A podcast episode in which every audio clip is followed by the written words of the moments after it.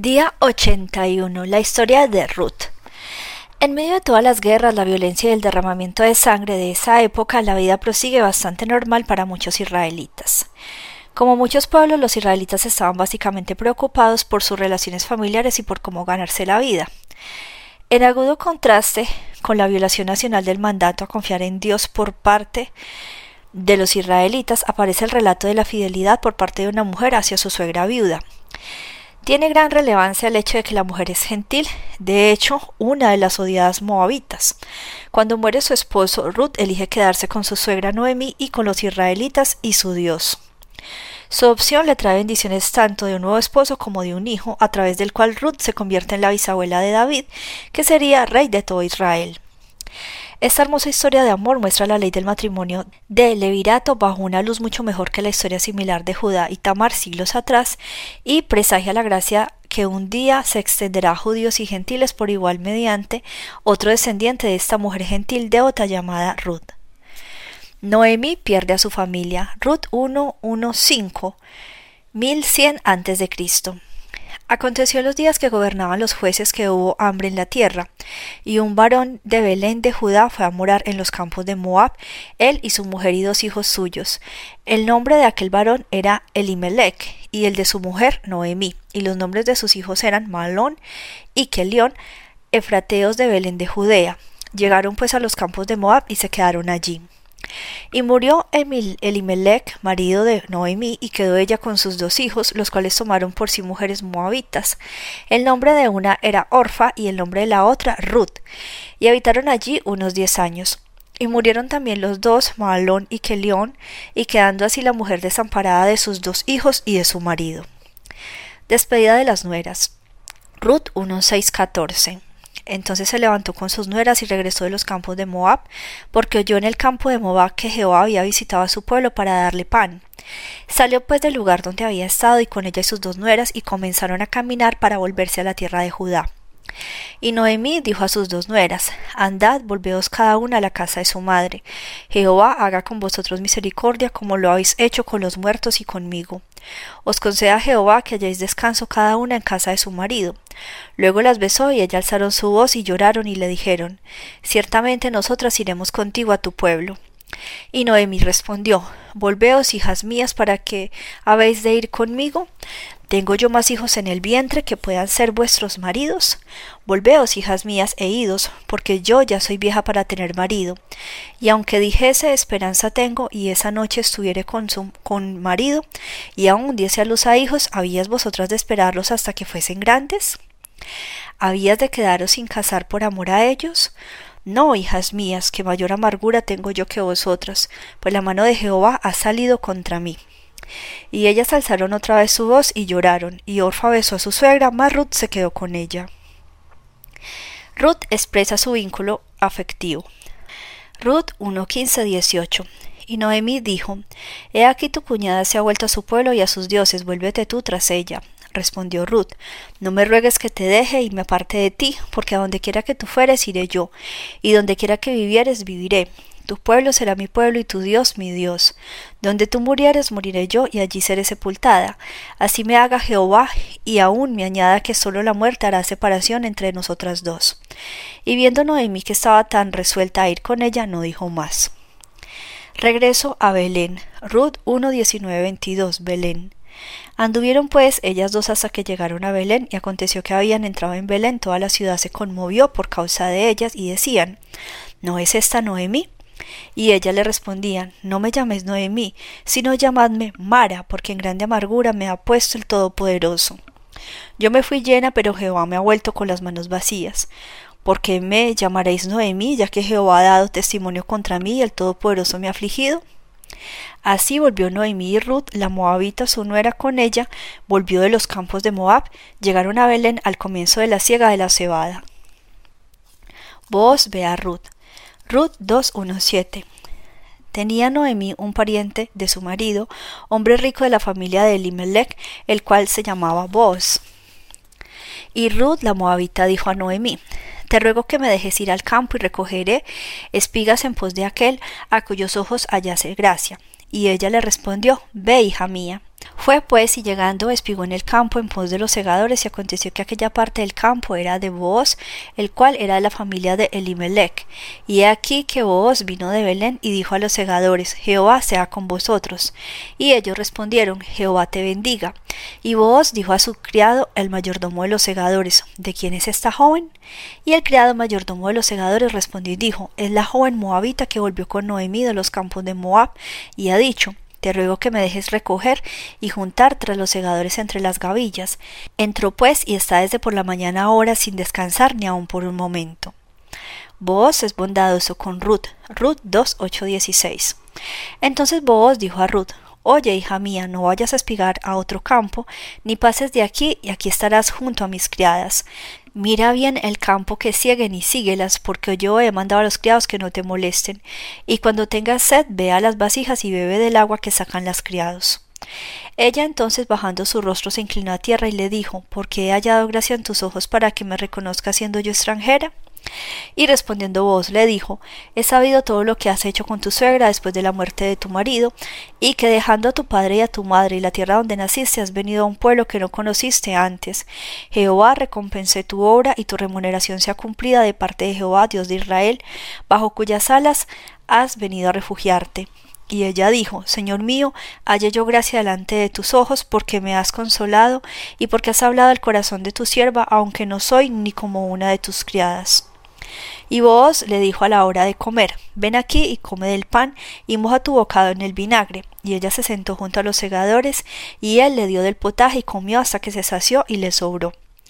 Luego se levantó para espigar y vos mandó a sus criados diciendo que recoja también espigas entre las gavillas y no la avergoncéis y dejaréis también caer para para ella algo de los manojos y lo dejaréis para que lo recoja y no la reprendáis. Ruth 17:23 Espigó pues en el campo hasta la noche y desgranó lo que había recogido, y fue como una efa de cebada. Y lo tomó y se fue a la ciudad, y su suegra vio lo que había recogido. Sacó también luego lo que le había sobrado después de haber quedado saciada, y se lo dio. Y le dijo a su suegra, ¿Dónde has espigado hoy? ¿Y a dónde has trabajado? Bendito sea el que te ha reconocido. Y contó ella a su suegra con quien había trabajado y dijo, el nombre del valor con que hoy he trabajado es vos. Y dijo Noemí a su nuera, sea el bendito de Jehová, pues no ha rehusado a los vivos la benevolencia que tuvo para los que han muerto. Después le dijo Noemí, nuestro pariente es aquel varón y uno de los que pueden redimirnos. Y Ruth la moabita dijo, además de esto me ha dicho, júntate con mis criadas hasta que hayan acabado toda mi siega. Y Noemi respondió a Ruth su nuera, Mejor es, hija mía, que salgas con sus criadas y que no te encuentres en otro campo. Estuvo pues junto a las, con las criadas de vos espigando hasta que se acabó la siega de la cebada y la del trigo, y vivía con su suegra. Noemí planea un encuentro. Ruth 3.1.5. Después le dijo su suegra, Noemí, hija mía, ¿no debo buscar hogar para ti para que te vaya bien? ¿No es vos nuestro pariente con cuyas criadas tú has estado? He aquí aquel avienta esta noche la parva de las cebadas. Te lavarás pues y te ungirás y vistiéndote tus vestidos irás a la era, mas no te darás a conocer al varón hasta que él haya acabado de comer y de beber. Y cuando él se acueste notarás el lugar donde se acuesta e irás y descubrirás sus pies y te acostarás allí y él te dirá lo que hayas de hacer. Y ella respondió haré todo lo que tú me mandes. Vos acepta su deber. Ruth 3.6.13 Descendió pues a la era e hizo todo lo que su suegra le había mandado, y cuando vos hubo comido y bebido, y su corazón estuvo contento, se retiró a dormir a un lado del montón. Entonces ella vino calladamente y le descubrió los pies y se acostó. Y aconteció que a la medianoche se estremeció aquel hombre y se volvió, y he aquí una mujer estaba acostada a sus pies. Entonces él dijo, ¿quién eres? Y ella respondió, Yo soy Ruth, tu sierva. Extiende el borde de tu capa sobre tu sierva, por cuanto eres pariente cercano. Y él dijo, Bendita seas tú, Jehová, hija mía, has hecho mejor tu postrera bondad que la primera, no yendo en busca de los jóvenes, sean pobres o ricos. Ahora pues no temas, hija mía, yo haré contigo lo que tú digas, pues toda la gente de mi pueblo sabe que eres mujer virtuosa. Y ahora, aunque es cierto que yo soy pariente cercano, con todo eso soy pariente más cercano que yo. Pasa aquí la noche y cuando sea del día, si él te redimiere bien, redímate, mas si él no te quisiere redimir, yo te redimiré. Vive Jehová, descansa pues hasta la mañana. Noemí y Ruth esperan. Ruth 3, 14, 18. Y después que durmió a sus pies hasta la mañana, se levantó antes que los hombres pudieran reconocerse unos a otros, porque él dijo, no se sepa que vino mujer a la era. Después le dijo, quítate el manto que traes sobre ti y tenlo. Y teniéndolo ella, él midió seis medidas de cebada y se las puso encima y ella se fue a la ciudad. Y cuando llegó a donde estaba su suegra, ella le dijo ¿Qué hay, hija mía? Y le contó ella todo lo que con aquel varón le había acontecido, y dijo Estas seis medidas de cebada me dio, diciéndome, a fin de que no vayas a tu suegra con las manos vacías. Entonces Noemí dijo Espérate, hija mía, hasta que sepas cómo se resuelve el asunto, porque aquel hombre no descansará hasta que concluya el asunto hoy. El pariente se niega a cumplir su deber. Ruth 416 Vos subió a la puerta y se sentó allí, y aquí pasaba aquel pariente de quien vos había hablado, y le dijo Eh, fulano, ven acá y siéntate. Y él vino y se sentó. Entonces él tomó a diez varones de los ancianos de la ciudad y dijo Sentaos aquí. Y ellos se sentaron. Luego dijo al pariente Noemí, que ha vuelto del campo de Moab, vendió una parte de las tierras que tuvo nuestro hermano Elimelech.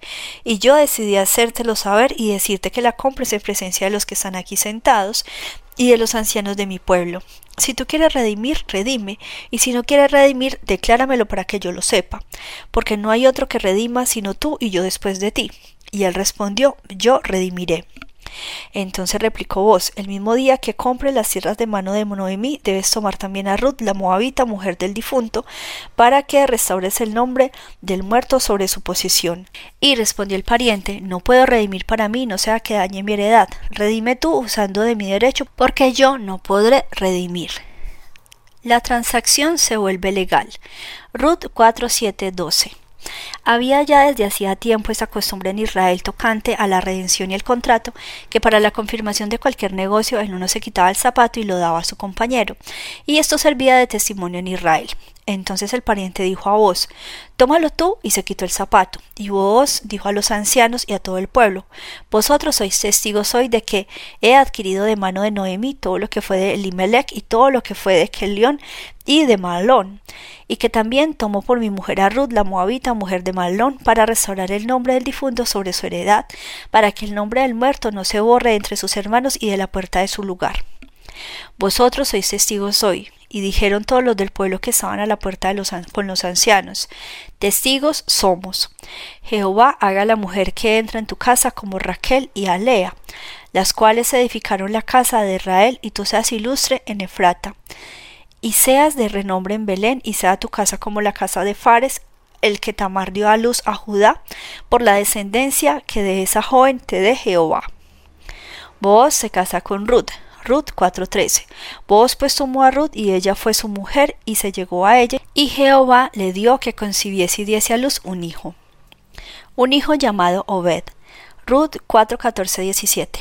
Y las mujeres decían a Noemí, Loado sea Jehová, que hizo que no te faltare hoy pariente, cuyo nombre será celebrado en Israel, el cual será restaurador de tu alma y sustentará tu vejez, pues tu nuera que te ama lo ha dado a luz, y ella es de más valor para ti que siete hijos. Y tomando Noemí el hijo lo puso en su regazo, y fue su haya. Y le dieron nombre las vecinas diciendo, Le ha nacido un hijo a Noemí y lo llamaremos Obed. Este es padre de Isaí, padre de David. La genealogía de Obed. Ruth 4, 18, 22. Estas son las generaciones de Fares. Fares engendró a Hezron, Hezron engendró a Ram, y Ram engendró a Aminadab, y Aminadab engendró a Naasón, y Naasón engendró a Salmón, Salmón engendró a Boaz, y Boaz engendró a Obed, Obed engendró a Isaí, e Isaí engendró a David. Página 356.